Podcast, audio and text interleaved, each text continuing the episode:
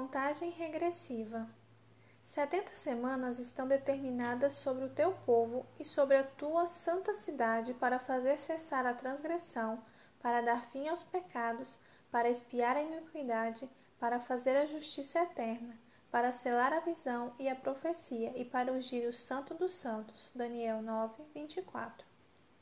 10, 9, 8, 7, 6, 5, 4, 3, 2, 1, 0, fogo! Esta contagem regressiva é usada para o lançamento de foguetes de propulsão ao espaço. A palavra fogo, o foguete é ligado e está pronto para subir ao espaço, avançando a uma velocidade que alcança milhares de quilômetros por minuto.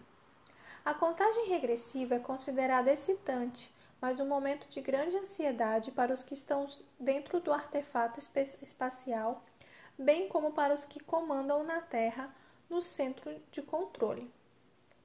Sem a contagem regressiva, os minuciosos e melindrosos instrumentos do sistema de voo poderiam não ser postos em operação. Um tempo profético no Velho Testamento, conhecido como os 2300 dias, é um dos casos divinos de contagem regressiva. O inventor do tempo afirmou que ao final de um período de 2300 dias-anos, ou seja, 2300 anos, o santuário celestial seria purificado. Daniel 8,14. A purificação do santuário era conhecida nos tempos do Velho Testamento como o dia da expiação, e quando usado em referência ao santuário celestial, tem que ver com o início do juízo. Os primeiros 490 anos desta contagem regressiva, contagem que começou em 457 a.C., Deus disse que estavam separados para o povo judeu, isto é, separados dos 2300 anos. Como vemos pelo texto de hoje, seis acontecimentos importantes deviam ocorrer durante estes 490 anos ou 70 semanas. Entretanto, a parte mais importante seria a última semana, ou os últimos 49 anos dos 490. Durante este tempo é que Jesus seria crucificado, como de fato foi.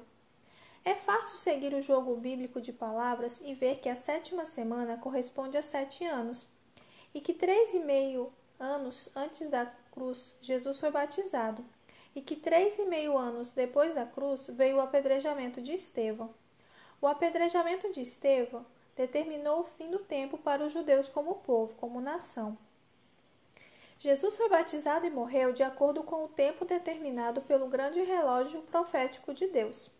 A Bíblia mostra também que ele começou sua obra de juízo no tempo indicado.